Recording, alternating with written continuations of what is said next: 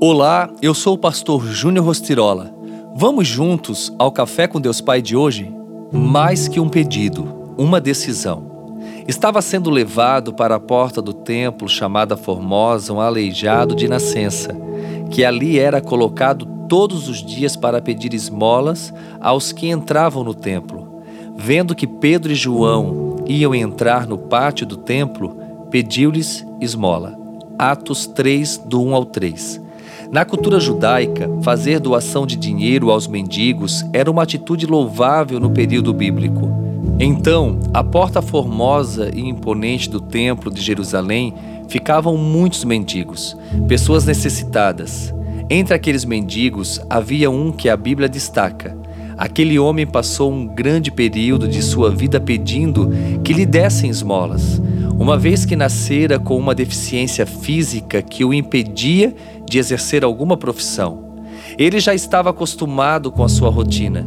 Todos os dias, alguém o ajudava a chegar à porta do templo para fazer seus pedidos de ajuda financeira aos que ali entravam ou dali saíam. Não havia, da perspectiva humana, uma saída digna para sua condição penosa. Pedro e João olharam bem para ele e então Pedro disse: olha para nós. A maneira em que aquele homem olhou para eles fez toda a diferença, pois em seu olhar havia esperança e fé. Há os que olham para Cristo, mas de momento em momento vacilam, olhando também para os problemas. Às vezes, não recebemos o que queremos ou o que pedimos, mas Deus sempre estará disposto a nos surpreender e oferecer o melhor dele. Dinheiro não era o melhor para aquele homem pois seria uma solução pouco satisfatória e temporária, mas o milagre, sim, mudaria sua vida para sempre.